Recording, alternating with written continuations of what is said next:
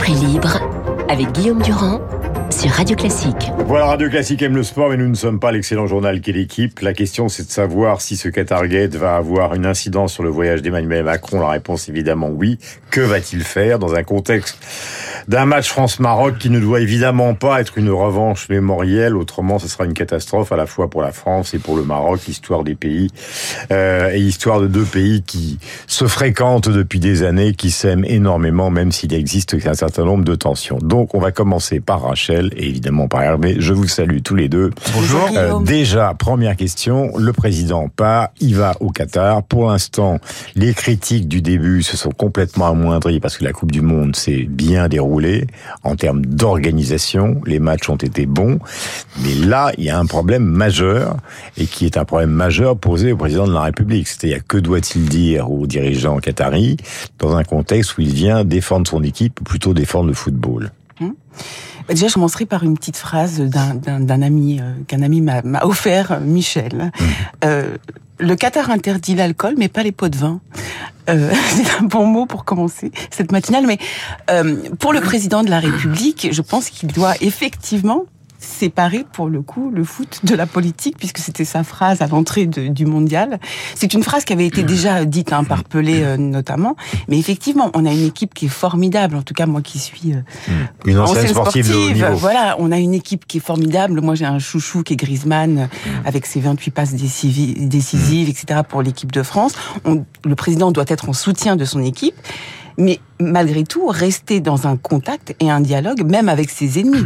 Mais est-ce que ça veut dire, par exemple, qu'il ne peut pas aller à la rencontre d'Altani, qu'il ne peut pas aller à la rencontre des dirigeants qataris à qui on a vendu des rafales? On a vu, par exemple, vous le savez, et l'un et l'autre, Le Drian signer avec le Qatar des contrats avec euh, en arrière-plan François Hollande, qui était quand même le président de la République de la France de l'époque. Donc euh, c'est très compliqué de se renier. C'est scandaleux cette histoire euh, au Parlement. Ces valises de billets et ces discours qu'elle fait elle est, à la tribune du Parlement européen pour le Qatar. C'est totalement scandaleux, mais que faire nous? Bah, nous, c'est-à-dire que le président, justement, doit rester. Bah là, on va voir justement son jeu. Mais, mais je vous pose la question à vous, parce qu'il n'est pas là ce matin. Non, mais, non, mais justement, ah il doit être au, il doit être au, contact, de toute façon, de ses homologues euh, au niveau international, que ce soit Poutine ou que ce soit les Qataris.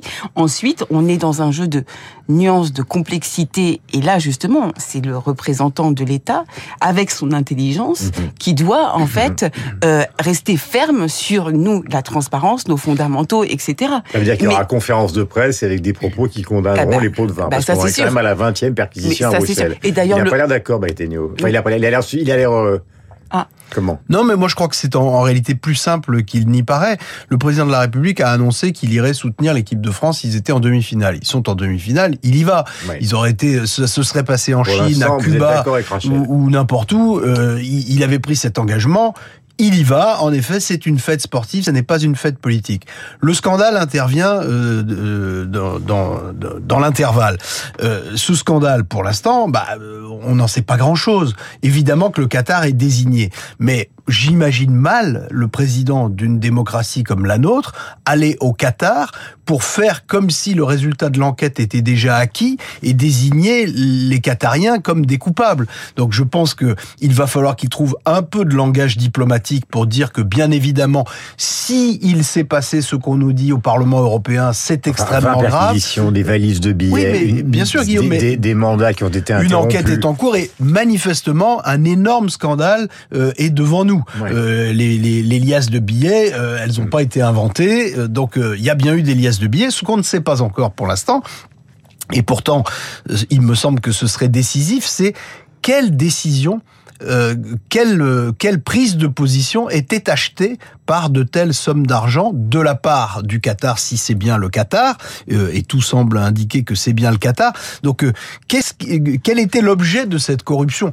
Bah, Moi, L'image internationale, l'image internationale, vous le savez. Oui, mais enfin, alors à ce moment-là, j'ai envie de dire que s'il y a de telles sommes qui sont mises en jeu au Parlement européen pour obtenir des résolutions du Parlement européen qui ne seraient pas trop défavorables au Qatar, voire qui lui seraient favorables, alors qu'est-ce que ça doit être ailleurs? Parce que le Parlement européen n'a pas tant de pouvoir que cela euh, pour intervenir en faveur des intérêts du Qatar. Donc euh, pour l'instant, beaucoup de choses restent à découvrir et donc, je le répète, j'imagine mal Emmanuel Macron euh, brûler la politesse à tout le monde, y compris à la justice, et prononcer déjà euh, des sanctions et des peines euh, sous le nez des Qatariens. Deuxième question qui est en marge du football, c'est, vous connaissez évidemment ces sujets très bien, c'est au fond la revanche mémorielle sur un terrain, parce que c'est ça que beaucoup de gens craignent. Hein. On a connu les matchs France-Maroc, des matchs France-Algérie, des sifflets, etc., etc. Euh, tout le monde espère que non. Euh, des représentants binationaux comme Jamel, Karim Rissouli, le présentateur de télévision, dit moi, on me demande si j'ai un père marocain, une mère française ou le contraire, je ne sais plus, qu'on ne me demande pas de choisir entre mon père et ma mère.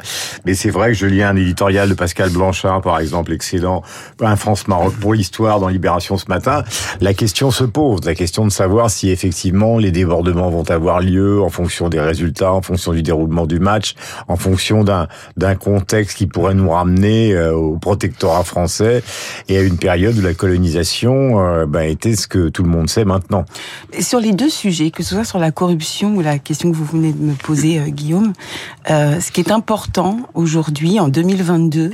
c'est la civilisation et c'est les règles du football et c'est cette fraternité qui ressort du, du football justement pour dépasser et pour écrire un nouveau récit dans l'histoire. C'est-à-dire que sur le terrain, effectivement, on est bah, ennemi euh, symbolique, mais ensuite, normalement, il doit y avoir un élan de, de fraternité. Et puis on obéit à des règles, que ce soit le tennis, le foot, le rugby, il y a des règles. Exactement. Et c'est exact. Et c'est pour ça en fait que ça correspond et ça répond finalement aux deux sujets. Ces règles avec un arbitre, avec le respect du jeu, avec la, le, le, le, respect aussi de l'esthétique qui est le sport, qui est le foot.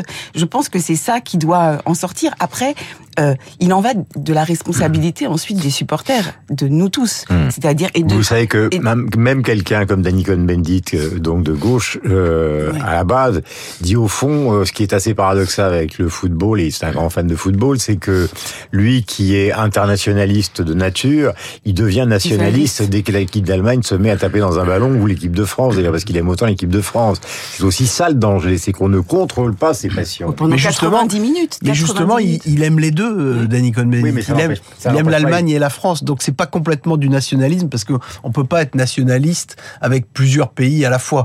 Et donc, euh, je trouve que c'est là où euh, c'est là-dessus qu'Emmanuel Macron a raison, même s'il l'a pas forcément pensé comme ça quand il l'a dit. Il faut pas mélanger le sport et la politique. Enfin, de ce point de vue-là, quand même une soirée compliquée à gérer. Oui, mais bien sûr, non, mais ça, malheureusement, qu'il y ait des problèmes en France sur le maintien de l'ordre, chaque fois qu'il y a une manifestation publique, ça devient une habitude catastrophique. Et donc tous les ministres de l'Intérieur y sont confrontés et j'ai peur que euh, ça n'aille plutôt en s'aggravant qu'en s'améliorant. Pourquoi? Maintenant, bah, parce que parce que l'ordre public a de plus en plus de mal face à des déchaînements de violence euh, qui utilisent n'importe quel prétexte, un prétexte festif comme une victoire au football ou un prétexte social comme les protestations contre une réforme des retraites ou que sais-je. Euh, maintenant, chaque manifestation devient le, le, déclenchement de, la, de la violence, l'alibi du déclenchement de la violence. Donc euh, ça, c'est très préoccupant. Mais sur le match France-Maroc, je pense que moi, j'ai envie de vous dire, on a tort même de se poser la question. La question ne se pose pas. Moi, je n'ai vu que des manifestations de joie de la part de Marocains d'affronter plutôt la France euh, en demi-finale que, euh, que l'Angleterre, et réciproquement. Donc, je pense qu'au contraire, il y a quelque chose de l'ordre de la retrouvaille qui est très sympathique il y aura des crétins après le match, quel que soit le résultat, euh, pour beugler euh, et pour casser. Malheureusement, espérons qu'il n'y en aura pas trop. Mais ce n'est absolument pas l'enjeu de ce match de football. Et on a tort de se poser la question comme ça. Il faut pas confondre le nationalisme, le patriotisme et le chauvinisme. Le chauvinisme au football, c'est sympathique. Euh, mm. Beaucoup de Français préfèrent l'équipe de France à tout autre. Mais je tiens à le dire, pas tous il y a des Français qui aimeraient voir Messi gagner la Coupe du Monde, même s'ils sont Français. Il y a des Français qui aiment euh, le Brésil parce que le Brésil joue au football d'une façon différente des autres. Donc euh, les gens ne se réduisent pas ni à leur nationalité, ni à leurs origines. Et donc il y a des supporters de football au moment d'une grande compétition comme celle-là, qui, pour qui le critère principal n'est pas la couleur du maillot, mais plutôt la qualité du jeu, voire le joueur ou les joueurs qu'ils préfèrent. Ça existe aussi. Et ça, c'est pas une vision politique du sport, mais c'est pas moins sympathique ni moins intéressant. Moi, je, je, suis pas du tout d'accord. Je trouve que justement le sport est extrêmement politique en fait. Euh, je parlais de, des mots de Pelé ou d'Emmanuel Macron. Je trouve que justement euh, pour écrire un nouveau récit entre la France et le Maroc, c'est possible avec ce match. Et quand on a dans la Constitution un mot qui s'appelle la fraternité, mhm. eh ben, c'est ce qui doit ressortir normalement de ce match, quel que soit le vainqueur et que le meilleur gagne. Moi, je voudrais vous dire quelque chose qui n'a plus aucun rapport pour parler de musique. Il y a un excellent essai de Michel Crépu, qui est critique littéraire et qui a longtemps euh, euh, dirigé la revue des Deux Mondes chez Arléa, qui s'appelle, alors ça vous paraît bizarre pour un pour un amateur de Proust et de Chateaubriand, un homme qui a passé sa vie justement plongé dans les textes, s'appelle Only Rock and Roll. Pourquoi? Parce qu'il a écrit un texte sur les Rolling Stones en se posant la question de ce que c'est que le classicisme. C'est absolument passionnant. Et voilà ce qu'il dit à propos justement de l'enterrement de Brian Jones, le Rolling Stones qui n'a pas résisté justement à cause de sa fragilité, contrairement à Mickey Richard. Il dit, il manque en France cette folie qui circule en permanence dans l'air anglais, l'air qui laisse passer les molécules, tout ce qui vient de se composer sur les pages de Shelley, de Keats, de Byron et qui n'existe pas dans l'espace mental français, sinon par exception foudroyante. Rimbaud, Baudelaire, Lautréamont. Tout se passe comme si les tremblements de terre poétiques ne provoquaient rien de particulier. La saison en France est en enfer, mais c'est Sully Prudhomme qui tient la permanence D'où cette phrase de Mick Jagger qui a lu donc euh, un poème de Shelley à la mort de Brian Jones, qui vous savez est mort complètement défoncé dans sa piscine. Mm. Paix, paix, il n'est pas mort, il ne dort pas, il s'est réveillé du songe de la vie. Voilà pour cet mm. essai magnifique. C'est beau. Euh, Et Mick Jagger a acheté un château en France. Euh, a acheté un château en France. C'est extrêmement passionnant sur justement cette idée que peut-être que le rock'n'roll, vous écoutez Time is on my side, peut-être que le rock'n'roll est arrivé à un stade aujourd'hui, depuis qu'il existe, qui est celui de la musique presque classique. Hmm.